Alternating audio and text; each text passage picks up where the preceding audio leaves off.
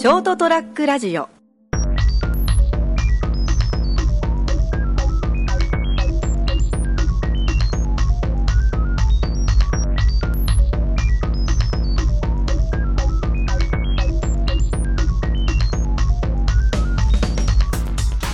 皆さんこんばんは。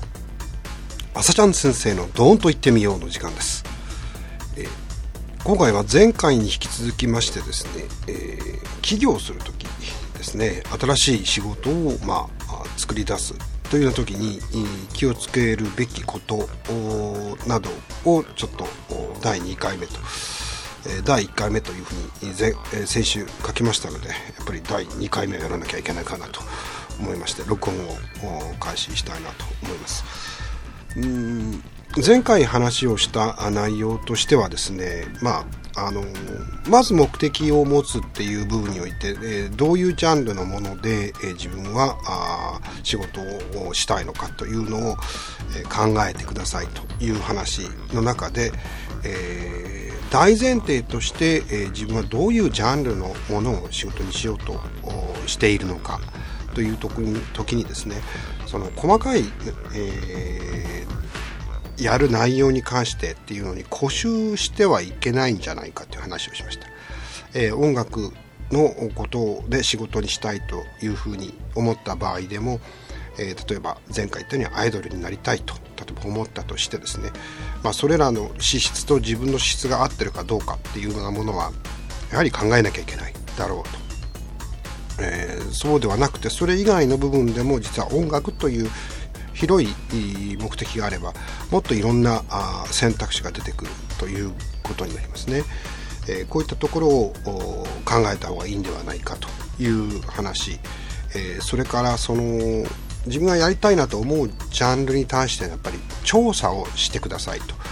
えー調査というかいろいろ調べてみるということですねその市場の規模であったりとか動向であるとかこういったものを、えーまずインターネットや何かを使ってですね、えー片っ端に、まあ、あ資料みたいなものを読み漁るっていう、えそういったところからまず始めるべきではないかという話をしました。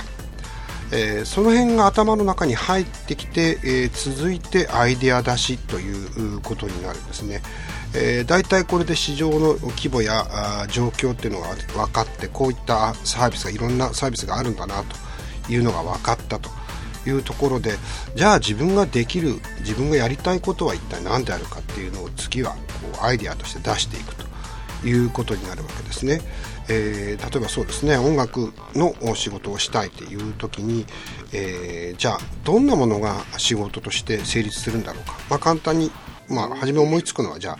えープレイヤーになるとかですね。作曲をして、えーお金をいただく。例えば、まあ、僕の場合はテレビのコマーシャルソングを作ってたことがあるんですけれどもこういった選択肢っていうのがあるわけなんですけれどももっと他にも何かいろんな形で音楽に関わる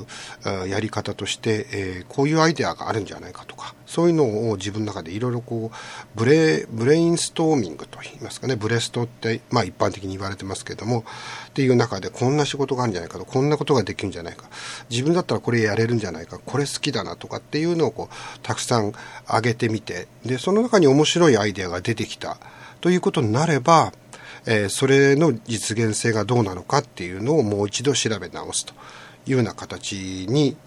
なると思いますね。でその中で例えばじゃあ、えー CM ソングを作りたいというふうに例えば思ったとしますねコマーシャルのソングを作ると。でこの場合、まあ、まずはもちろん自分が作れるっていう部分っていうのがないといけないんですけどじゃあ現実的にどうしたらそこが仕事になるのかっていうのを考えた場合ですね、まあ、僕の場合はあまりその、うんと戦略をそこまで練ることはなくて、まあ、とにかく作るっていうところから始めますね、えークリエイティブなものえークリエイティブ作ってること自体が面白いわけですから、えー例えばじゃあ自分の中で、えー仮想のお CM を考えて、えーこういう CM だったらこんな音楽が面白いんじゃないかっていうような部分で例えば、えー10曲20曲30曲とあ作ってみると。いうようなことをやってですねでもしそれができたらですねそれをもう僕の場合だったらもうあのウェブ上で公開してですねフリー素材として流しちゃいますねで、いろんな人に使っていただくというようなところから始めて、えー、そこで例えばファンを作るとかいう形でまあ、自分の作ったものっていうのの価値というものをいろんな人たちに楽しんでいただくっていうことをもう最初からもう始めてしまうと思いますね。で、えー、そうやってシミュレーションして自分の中で、えーえー、バーチャルなものとして最初は立ち上げたものっていうので作るという数をこうこなしていくとやっぱりだんだん作り方に関しても、えー、技術が上達をしていくということになります。えーまあ、CM, CM の音楽制作だけじゃなくても何でもいいんですね。えー、そうですね。まあ、プロデューサーでもいいです。プロデューサーとして、え、何かやってみたいと思えば、え、実際に演奏されてる人人たちのところに行って、え、プロデュースさせてくださいっていうようなことを言うかもしれないし自分でそのバーチャルミュージシャンみたいなものを作って、え、それで、え、プロデュースをするというようなことをもう最初からあ実動して始めてしまうというのが、まあ、特にまデジタルコンテンツの場合にはそれができやすいので、えー、私自身はそちらの方の知識もあるということもあって、えー、大体もう決めたらもう始まってるということが多いですね。でそうやってあの小さいレベルの中でまずはそのうん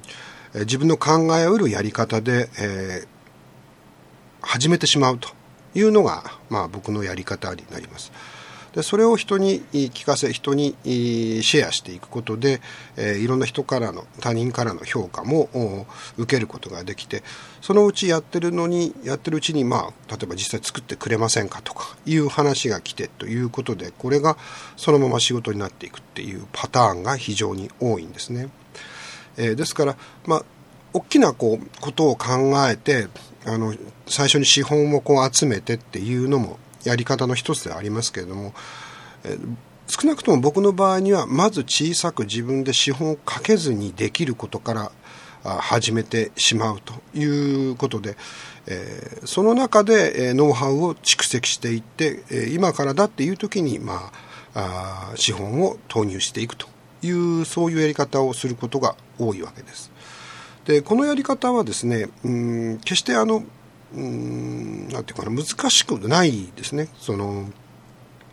規模を小さくしながらやっていって、えー、いろいろそこでの失敗とかそういったものを積み重ねた上で実際にお金を取れるようになっていくと。で時間はかかります、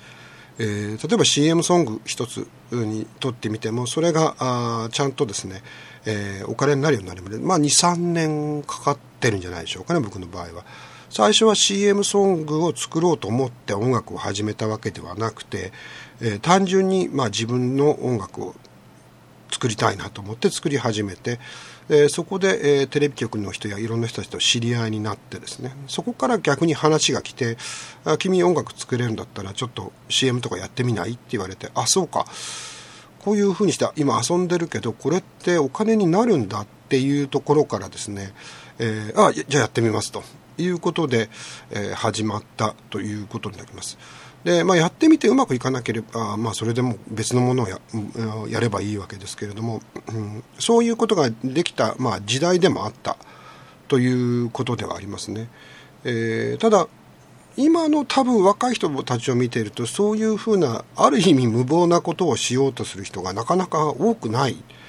というのも現実かもしれません。えー、それやっていくらになるんですかっていう そういうふうなあの、えー、なんていうかな何々何々みんなでやろうぜとか言ってもねそういう答えが返ってくる場合結構あるんですよね。それってお金もらえるんですかっていう、えー、多分その考え方といつまでたってもですね実は先に進めないんじゃないかなって、まあ、よっぽど才能があれば別ですよ、えー、なんですけれど、えー、少なくとも例えばその音楽みたいなものに関してはですねいきなりお金もらえるってまずないですね。えー、よっぽど名前が売れていない限りはですね、えー、お金になることはほとんどないでしょうね。みんなタダだと思ってます。こういうものはね。で,、えー、でもその中でお金をいただけるようになるっていうことに関してはですね、え、やはりこちらから最初どうしてもギブする必要があるということになりますね。でこれはまあクリクリエイティブワークというかそういうものの価値をこうお金に変えていくっていうやり方でもあるんですけれども一般的な企業においてもそのやり方が全然通用しないっていうことはないんではないかと思います、えー、例えばそうですね何かうん新しい出前をこうするような例えば、えー、事業を思いついたと。いうことになった場合ですねいろんな機材とかが、うんまあ、例えばバイクで出前しますとかですねいうようなところでも、まあ、バイクが必要だよねとか思うとは思うんですけど、えー、じゃあ最初自転車で行ける範囲またはその自分が歩いて行ける範囲で出前の代行をしてみようとかそういうことで、えー、シミュレーションすることは絶対できるものが多いんじゃないか。えー、大きななんか施設が必要とか、えー、いうことになればまた別ですけれども、えー、スケールを小さくして、えー、やれば、うん、可能性があるものはいっぱいあるんじゃないかなというふうに思うんですね。えー、そこからあ何かを自分で見つけることができるのではないかっていう気がします。えー、こういうことでですねあの市場調査は必要ですしうんとやりたいことっていうのの方向性も重要です。でその後もう即シミュレーションに入っていくっていう、えー、やり方も十分にできるものがたくさんあるんではないかというところですね。これをやればあ必ずその答えというか方向性っていうのは見えてくるということになります、えー、そのやりながらうん自分が考えた方向性がこれ正しいのかえー、反応はどうであるかあこれはやっぱりこの考え方じゃちょっと難しいとかっていう、まあ、そういう試行錯誤をしていきながら、えー、次のステップとして、えー、お金を今度は資本を集めてっていうやり方もああるのではないかと思いますし、えー、私だったら大体そうしています。えーだから起業したいっていう気持ちがある方たち例えば資本金がないとできないよっていう大きなことをま考えてらっしゃる方もいるんでしょうけど少なくとも僕の周りでそういう新しい会社を立ち上げたいとかこう新しい仕事をしてる人たちはやっぱり最初小さくやってる人が多いんですね。で、えー、それの反応を見ながらあこれはいけるっていうところで初めて、えー、人を雇ったりとかいうふうにして大きくなっていく会社が、えー、多いように思えます、え最初からドンとお金を借りてですね始めようとした人たちっていうのでうまくいってってるところってあんまり僕逆に知らないんですよね。えー、最初みんな苦労して、えー、一人でやりながらこう考えながら、えー、その方向性を確定している人、えー、こっちの方が最終的にうまくいくんじゃないかなとまあそんなことを考えてみましたということで今日は、えー、起業するということに対しての2回目のお話でございましたどうも失礼します。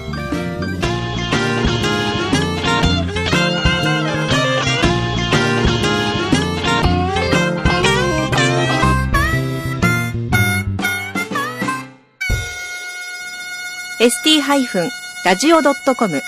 ショートトラックラジオ